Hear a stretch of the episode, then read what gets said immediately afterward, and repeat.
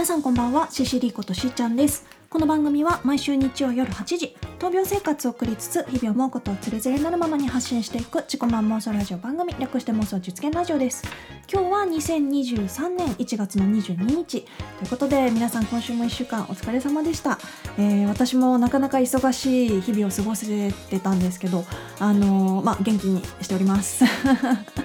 結構本当に今週忙しかったからあのみんなに無理すんなよっては言われてたんですけどまあでもあの充実してましたね。はい。あの先週お話ししてたように先週の今日、えー、1月の15日はですね、えー、2023年ライブ染めをしてきました、はい、初ライブでしたね。あのー、まあそれも先週話したけどメリー・ションさんっていうピアノの弾き語りの、えー、女性シンガーさんのレコ発イベントですね。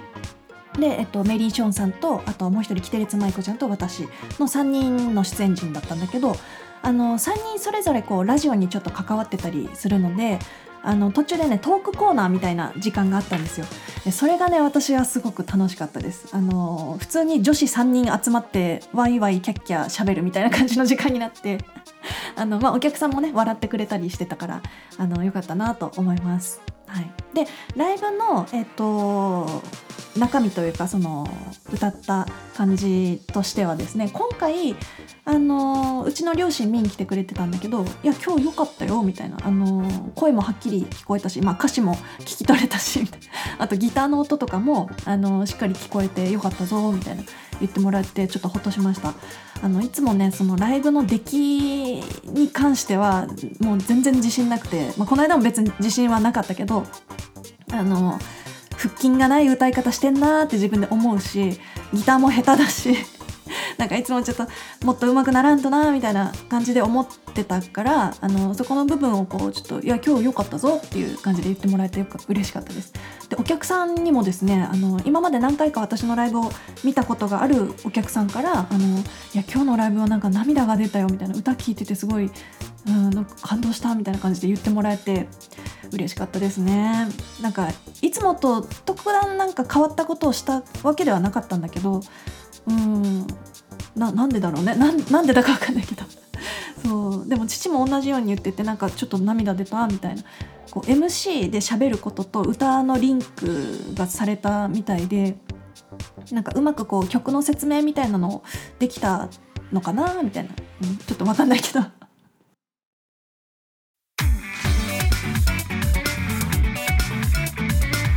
CCD の妄想実現ラジオ。はいということでライブの振り返りをねまずしていきたいと思うんですけどあのー、いつもはその私のさあの心臓の病気の話とか、まあ、グリーンリボンっていうその、ね、世界的な移植医療のシンボルマークグリーンリボンの話とかを結構ライブ中にしてってあのー、曲に関しての話ってこう結構おざなりっていうか あのこれこの曲はこうこうこうでみたいな話ってあんまりしてこなかったんだけど今回はそのトークコーナーの時間が設けられるって聞いてたからじゃああの歌の方に集中しようと思ってこのグリーンリボンの話とか、まあ、自分の病気の話はちょっとしたんだけどグリーンリボンの話は後に取っといたんですよ。だから余計にその曲に対してのこういう時に作ってこういう思いだったんですみたいな話をいつもより多めにしたから良かったのかなっていう感じですね、うん、いつもと変わったことといえばそれかな。だとプラスあのいつもは立って歌うんですけど今回その私以外の出演者のお二人が座って弾き語りをするタイプだったのでじゃあ私も今回は2人と同じようにこう座って落ち着いてこうギターを弾いてね歌ってみようかなと思って。なんかそれが良かったのかもしれないです。あのー、まあ座ってギター弾く方がもちろん弾きやすいしね。あの歌も集中しやすかったのかな？なんか立った状態だとこうちょっと落ち着かないところが もしかしたらあんのかなと思って、まあ、今後ライブをする時にその他の出演者の方の状況とかも見つつだけど座ってライブをするっていうスタイルでもいいのかなってちょっと思いました。はい、って感じですね。はい、まあ、ライブの振り返りこんな感じかな。あのトークコーナーはですねあのキテレツマイコちゃんとメリー・ショーンさんの話が結構面白くってあの一応トークテーマがあの私のここを知ってほしいっていうところをこうお話ししてくださいっていう話だったんで、まあ、私はグリーンリボンの話をしたんだけどキテレツ舞子ちゃんはなんか人と話す時に韻を踏んでしまうみたいなななんだその話みたいな感じだったけどそれが面白くって。でメリン・ショーンさんはあのすごくおっとりして小柄な女性なんだけどあのスノボがすごい好きらしくて音楽活動とスノボどっち取るかって言われたら迷うぐらいそのスノボがすごく好きなんですって。でそれがこうなんていうの見た目の印象と全然かけ離れてたからえー、意外みたいな。でそそういう話からなんか部活何やってたみたいな話とかしてそしたら「キテレツ舞子ちゃん水泳部だった」って聞いたから「え私もだよ」みたいなつって普通にあの楽屋の方で 裏で喋ってるような話をこうステージ上でしてでもそれがお客さんもねこう笑ってくれたからあの楽しい雰囲気でトークコーナーを終えられたかなと思います。あの物販の方もあのお客さんに買っていただけて嬉しかったですね。はい、っていう感じでした。であとあのー、まあその話は終わりで今週のその大阪出張の時ですね。えー、っとねよくよく考えたら私大阪ってもしかしたら初だったかもしれなくて高校生の時に京都なら大阪巡りみたいな行ったと思ってたんだけどでもよくよく思い返すと多分京都と奈良しか行ってないんじゃないかなと思ってなんか金閣あ銀閣寺金閣寺見たな。金閣寺とか東大寺とかは見たけど大阪のなんていうの通天閣とかさなんかそういう大阪城とかを見た記憶がなかったからあじゃあ大阪初だなと思って。であの今回1泊2日だったんですよ。あの2日目の午前中に仕事の用事があって午前中に大阪にいるためにはちょっと全泊しようって話になったんで全泊したんですけどその移動日にですね私の、まあ、上司の方と2人で行ったんだけど上司の方が「あの源氏物語」とか「万葉集」とかそういうの好きな方でであの京都じゃない、えっと、大阪の和泉市にある、えっと、篠田の森葛の葉稲荷神社っていうところに行きたいんだっつっててな、ね、どういうとこと思って調べたらあの安倍晴明のお母さんって白狐だったみたいな伝説があるんだけどそのえー、白狐さんが祀られてる稲荷神社ですね。葛の葉っていう名前の白狐さんだったんだけどそうなんかいろいろ伝説があってこれがねそのえっと安倍の生命のお父さんが安倍の安名っていう名前なんだけどその人がその白狐さんを助けてくれてみたいな。でその恩返しに女性が来て実はあの正体は白狐だったんだよみたいな。まあちょっと鶴の恩返しチックな話でもあるんだけどで歌舞伎の題材とかにもなってるみたいであの白狐さんは正体がバレた時にそのもう子供いたんだけどその子供と旦那さんを置いてこう姿を消してしまうみたいな。そういうちょっとこう恋物語っていうかこうちょっと悲しいみたいな話なんだけどその時の子供っていうのが安倍の生命なんだよみたいな。はい、であの こんなざっくりした話でいいのか分かんないけどそこでねあの私の上司の方がね狐さん白狐さんのあのおみくじを引かせてくれましてこれ可愛いんですよすごく。こう小ぶりな手のひらサイズのこう白狐さんなんだけどその白狐の口のところにおみくじがこう丸まって挟まっててね。でこれあのー、私先週さあのー、なんていうの将来の不安というかあのー、収入面での不安っていうかここのままだとこうちょっと生計を立てるには厳しいしなんか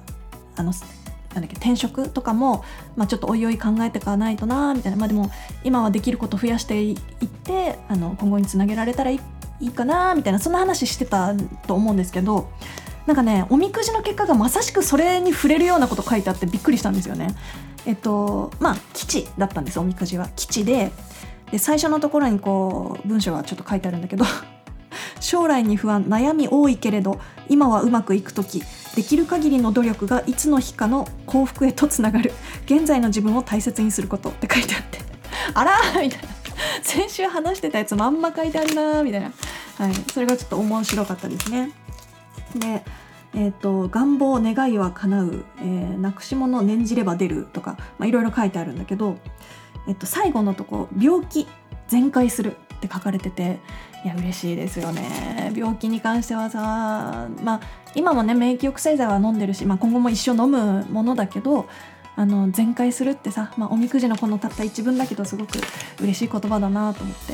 はい。これはあの大事にねあのうちの我が家の神棚に この白狐さんの置物と一緒に飾っておこうかなと思います。はい、で、えーと、葛の灰成神社行った後その日の夜は、えーと、あれ食べました。お好み焼き。お好み焼きと、えー、牛すじ煮込みとあと焼きそばかな。これがね美味しかったんですよ全部すごく。あの牛すじ煮込みはもうネギがたっぷり乗ってて上に卵があってみたいな感じで美味しかったしえっ、ー、と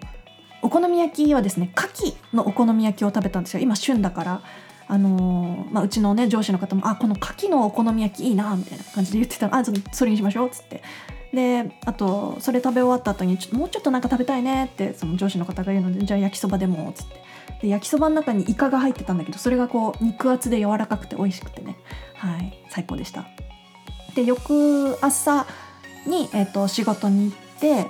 で帰りの新幹線までちょっと時間があったのでなんかどっか行きたいとこある？みたいな聞かれてで仕事で行った場所から新大阪駅その帰りの新幹線に乗るとこの間に住吉大社があって住吉大社って皆さん知ってますか？なんかあの大阪あたりの人はこうお正月あの初詣に結構な人数が行くらしくて200万人ぐらい行くのかな？っていう神社があるんだけどそこにねちょっと行けそうだったんで行ってきました。はい、この神社はこうなんていうの海運業とかその海の守り神的な感じで信仰されてるところみたいであの奈良時代の遣唐使の派遣の時には海上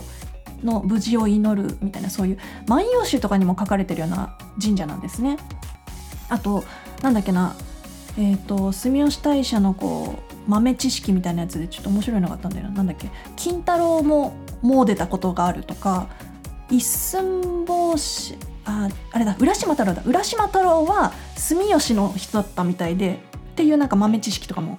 サイト見たら書いてありましたね。はい。まああのまあ一応のんのんっていう感じであの五円玉投げてあのガランガランってやってのんのんってしてきました。はい。はい。ということでここで一曲お聴きいただきましょう。CCD のサードアルバムより「さよならそれでも」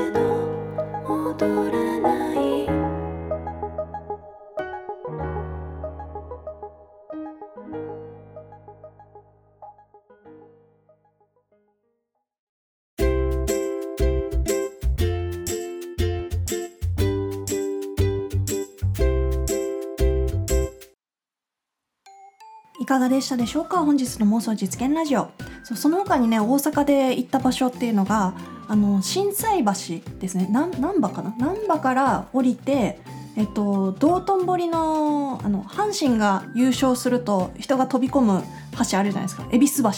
あのグリコの看板があるとこね。あそこ行ってきました。あのーまあせっかく大阪に行ったなら一回は行ってみたいなと思って。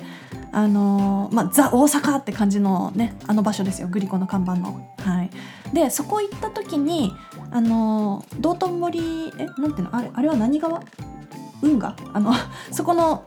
川沿いをちょっと歩いてたらあの船があったんですよ。その運河のところをこうクルーズできるような船があって「あ船とかあるんですね」みたいな「あであここチケット売り場ですね」みたいな「え次何時でしょうあ今だ」みたいな「あじゃあ乗りますか」みたいな 感じになってすごくタイミングが良かったんで、えっと、1,000円で20分ぐらいの、えっと、リバーツアーみたいなやつですね。リバークルーズ、はい、乗ってきました。えっと道頓堀のこれはトンボリリバークルーズってやつなんですけどはい、そのチケットの半券もね取ってあります。トンボリリバークルーズ1000円自由席で、えー、と所要時間20分。あの外国の方が結構多かったですね。だからガイドさんもその船に乗った時にねガイドさんがこうここは何々橋でとかあっちに見えるのはあれでこれでみたいなこういろいろ説明してくれるんだけど思いっきり関西弁でね。でその中でその英語とか韓国語とかでも説明を入れるんですけどその英語がねめちゃくちゃ面白くて。あのどこの橋か忘れたけどその道頓堀のあの橋がある運河ってこういっぱい橋かかってるから中にはすごくこう低めにかかってる橋があってちょっと手を伸ばしたらこう触れちゃいそうなとことかがあるんだけど そこの下くぐる時にその「プリーズドントタッチ」みたいな「ベリベリあのデンジャラス」みたいな感じで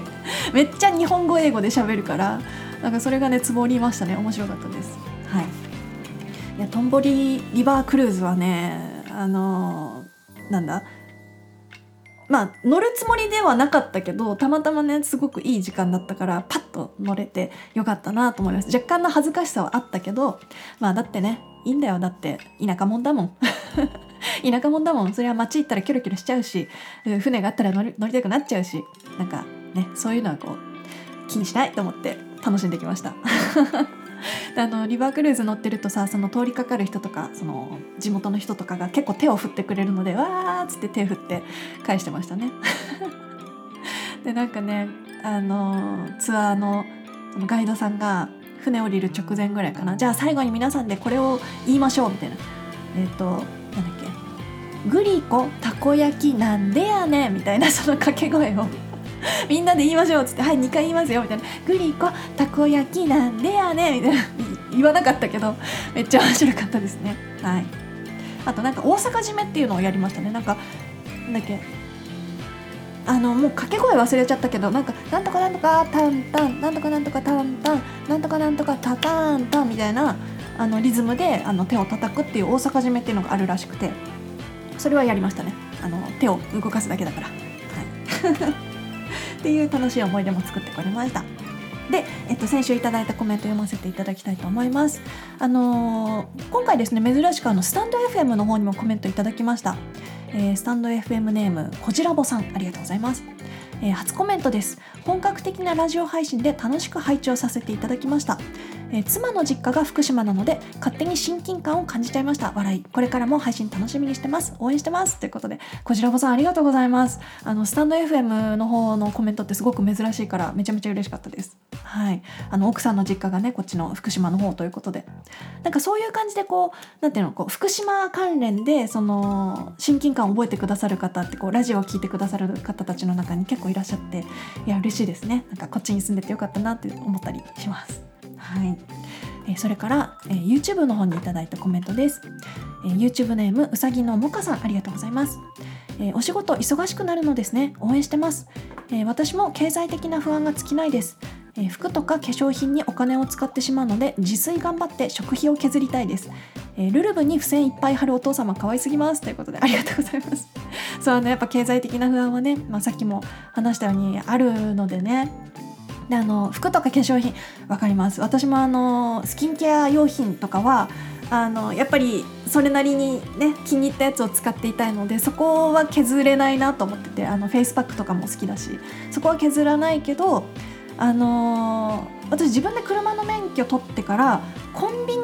行くことが全然なくなったっていうかまあすごい減りましたね。前までその父に仕事の送り迎えとか運転してもらってた時はあの帰りどっか寄ってくかって聞かれた時に特に買いたいものあるわけじゃないけどじゃあとりあえずちょっとコンビニ覗きたいなっつって。でコンビニ行ってなんかちょっとお菓子買ったりとかしてなんか読書のお供とか言ってなんかお菓子買ったりしてましたけどあの自分一人で行き帰りするようになってからは帰りはねどこもやらずにまっすぐ帰ってくることが多くなりました。なんかちょこちょこあの使わなくてもいいようなお金を使わなくなったというか、まあ、ちょっとずつねそういうとこであのお財布の紐はキュッと締めておきたいなと思います。代わりになんかあのなんだろう食事に行った時とかあのなんかプレゼントみたいなしたいなと思った時はあのお金はしっかり使いたいなと経済回していきたいなと 思います。はい、えー他にもですね YouTube ネームココペリさんありがとうございます。えー2023年初ライブの話楽しみにしています、えー去年は手探りで少しずつできることを増やしていった感じだと思うけど今年は仕事にライブと、え活動的な年になりそうですね。くれぐれも無理はしないでね、えダボくんは抱っこさせてもらえるんですね。うちにも愛護センターから引き取った1歳半になる猫ちゃんがいます。家に帰ると玄関に飛んできて、え足にまとわりついたり頭や体は撫でさせてくれるのに絶対に抱っこはさせてくれません。いつか抱っこしながらな撫でさせてくれるかなということでココベリさんありがとうございます。そうなんですね。あの猫ちゃんさこう甘えてこられるのがもうたまらないですよね。あのダボくんは結構あの帰ってきてすぐにあのなんていうのその何時間も会ってない時間があったりすると抱っこさせてくれる。けどあのまあ時と場合によるのかな。いやでもココペリさんのお家のねその1歳半の猫ちゃんきっとねあの慣れてきたら抱っこさせてくれると思いますよ。まあでも1年半も経ってるのか。うんななんかの時にすごく出れてくれたりするとねそこをチャンスだってことでこう抱っこしてみるのもいいんじゃないかなとチャオチュールとかねあの鰹節で釣って とかいいんじゃないかなと思います。であのそうですね去年は結構手探りというかこうこれやって大丈夫かなとかあんまりこう体疲れすぎないかなとかいろいろ心配しながら動いていたんだけどあの本当にこの間の大阪出張の時もそうですけど結構歩いたんですよかなり歩いて万歩計でもね1万歩超えてたぐらいだったんだけどそこまであの、まあ、足はもちろん疲れたけどあの心臓の方とかあのすごいしんどいなみたいな感じでは全然なくってその辺りはこう体力もついてきたかなと思います。あのライブに関してもね歌う時もあの以前と比べたら腹筋はやっぱ戻ってきてるのかなって普通に生活してるだけでも腹筋とか肺活量とかは戻ってきてんじゃないかなと思うんですよ。っていうのも実はあのこの CCD の妄想実現ラジオを去年の1月ぐらいにあの復帰した時の最初のやつ聞いたら全然声出せてなくてあのまあなんていうの腹筋なくなっちゃってる時期ぐらいからこうラジオ再開してたからだと思うんだけどあれすごい声ちっちゃいじゃんと思って。で比べたら今すごくこう腹から声は出せてんのかなってちょっと思いました。そう。第100何回ぐらいだ？第100 えっと復帰したのいつぐらいだっけかな？ちょっと今再生リスト見ますけど。うーんとなえっ、とね130ちょっとか。134回ぐらいのとこで1回休止に入って復帰したのが135回からか、はい、135回のやつを聞いたら声出てなと思ってちょっとびっくりしましたね。はい。えー、それからね他にもコメント。えっ、ー、と YouTube ネームあつしさんありがとうございます。えー、ライブお疲れ様でした。仲良しのアーティストさんたちと一緒のライブ一緒のライブは楽しいライブになったと思います、えー、まだまだコロナ禍真っ只中真っ最中で、えー、ライブやイベントも自粛や延期と、え残念な感じが多々ありますがゆっくりと一歩ずつコロナ前の日常に戻って、え CCD さんの生歌がたくさん聴ける日が来ることを願います、え何よりも一人でも多くの人に CCD さんの素敵な歌を知っていただきたいと思います。ありがとうございます、えでも無理はなさらずに、え体調と相談しながら活動していただけたら、えファンとしては安心です、え今週は寒暖の差が激しかったので風邪などひかないようにしてくださいね。ということであつさんありがとうございます。あのー、そうですね。最近さあのコロナの分類っていうのもさこう5類に引き下げるっていう、まあ、ちょっとインフルエンザと同じぐらいの扱いにっていう話もねニュースでやってましたけど、まあ、いい面悪い面はねあるのかなとは思います。ちょっと油断してはいけないところはあると思うから特にねそういう免疫抑制剤飲んでたり持病がある人にとっては、まあ、室内でのマスクを外すのもね普通になってくるのかもしれないですけど、まあ、もしちょっと咳してる人がいるようだったらやっぱ自分で自分を守るみたいなことはしていかないといけないかなって今後もね思ったりしてます。はいでそう寒暖の差っていうことで、あのー、私大阪行った時とか結構、あのー、風が全然冷たくないというか、まあ、ちょっと風はあったけど寒くなかったしそのリバークルーズに乗れるぐらいの天気だったのでそう結構青空だったからさあの1月にしてはなんか秋ぐらいの雰囲気であの出張行ってこれたのでよかったんですけど来週ですね明日からあのなんか寒波が来るとかってニュースでやってたからちょっとね皆さんもこうあったかくあの着込んで出かけていきましょうね。私もねあの最近ちょっとコートを買いまして。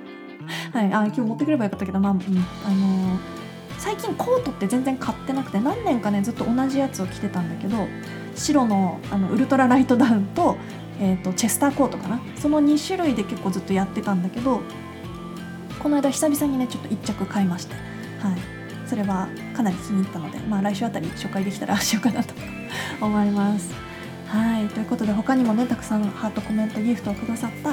あつしさん、えー、ココペリさんうさぎのもかさん、えー、天野村雲さんこじらぼさん、えー、まなさんさとまるさんすんすんさんと豆腐さんかな？豆腐さん、えー、うるうるうさんまっさんさん、えー、ワンラビさんマナティーさんかじきやもくさんペロさん、えー、うたけんさんひろくん、えー、とゆっこさんチョコロビットさん、えー、なるさんマーくんさんゴーさんそしてサラミさん皆さんありがとうございます。でそれからもう一個ちょっと話したいことがあったんだけどあのこの間ですね金曜日の夜えっと北山さんっていう、えっと、スプーンをやってる方は知ってらっしゃるかなと思うんですけど私以前あのスプラジっていうあの毎日日替わりでお送りするその帯番組に、えー、レギュラーとして関わらせてもらってたんだけどそのスプラジを一緒にやっていた北山さんがですねあの福島に来るっていうことで、えー、久々に会ってちょっと飲んできたんですよ。いや楽しかったですね。あのお酒を解禁したの最近だし外食自体もねあの大阪でねようやく外食できたけど福島の方で外食したのはもう何年ぶりって感じだったんであのあ外食はしてたけどあの夜飲みに行くっていうことが本当何年ぶりって感じだったんだけどはい、その北山さんがせっかく来たんであの飲み行ってきましてでそのお店っていうのもですねその私全然飲み屋さん知らないんだけどあの私がいつもこう福島の医大の方でお世話になってる看護師さんの旦那さんがやってるお店がありましてそれがねスペインバルのお店なんだけどそこに行ってみたんですよ。すごく良くて料理がなんか珍しいものばっかりだしあの全部美味しいしあのパエリアとか食べましたね。パエリアがねシーフードパエリアだったんだけどめちゃめちゃ美味しくて、はい、なんかすごく楽しい時間を過ごせましたね。はい、ということで、えーと、ちょっと最後にちょっと話を挟んでしまいましたけど、えー、ハートコメントギフトをくださった皆さんありがとうございました。えー、そしてえー、北山さん わざわざ福島までね来て、えー、一緒にご飯食べれて楽しかったです。あのまたそういう機会があったらぜひぜひ飲みに行きましょう。ということで本日の妄想実現ラジオはここまで。また来週。バイバーイ